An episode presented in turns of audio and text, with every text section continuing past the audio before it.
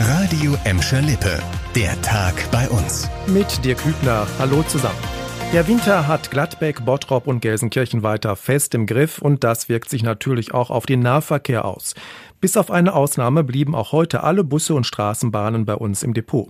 Nach der Festischen hat auch die Bugestra wieder vor Schnee und Eis kapituliert. Fahren kann derzeit nur die 301 auf dem unterirdischen Teil zwischen dem Gelsenkirchener Hauptbahnhof und der Zoom Erlebniswelt.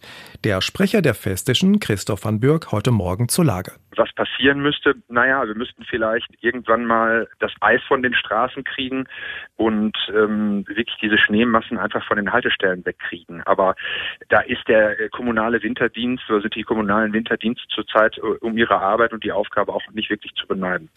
Aber die Arbeit der Winterdienste ist mittlerweile vorangekommen. Die Festische hat heute Nachmittag angekündigt, dass der Betrieb morgen um 8 Uhr wieder startet, allerdings erstmal nur nach einem Notfallfahrplan.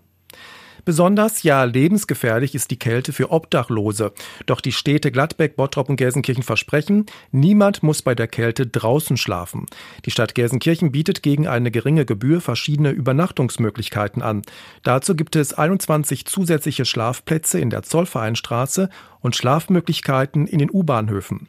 Außerdem kümmern sich das Arztmobil und der Verein Warm durch die Nacht um Menschen in Not. Im Bottrop können einige Obdachlose den Winter sogar im Hotel verbringen, dank eines Projekts des Jobcenters. In Gladbeck vermittelt die Wohnungslosenhilfe der Caritas Schlafplätze. Überall gilt, wer draußen eine hilflose Person bemerkt, sollte die Feuerwehr oder die Polizei anrufen.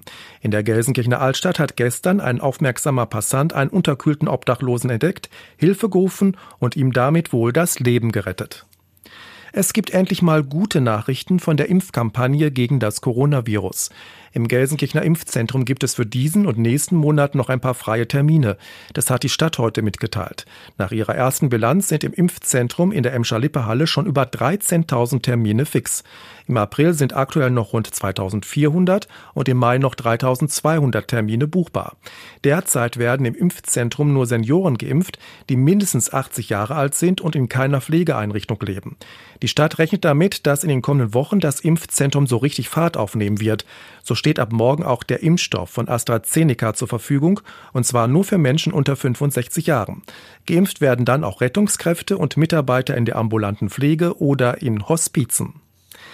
Ja, diese Kehrtwende war dann doch eine Überraschung. Der FC Schalke begnadigt den zuletzt suspendierten Nabil Bentaleb. Der umstrittene Spieler darf wieder mit der Mannschaft trainieren. Das ist das Ergebnis eines Gesprächs zwischen Trainer Christian Groß und dem Mittelfeldspieler. Selbst Spieleinsätze sollen möglich sein. Genau das hatte Groß seit seinem Amtsantritt wiederholt kategorisch ausgeschlossen. Nach Informationen der deutschen Presseagentur sollen mehrere Führungsspieler auf Groß eingewirkt haben, Bentaleb zu begnadigen. Ex-Schalke-Trainer Manuel Baum hatte Bentaleb Ende November suspendiert.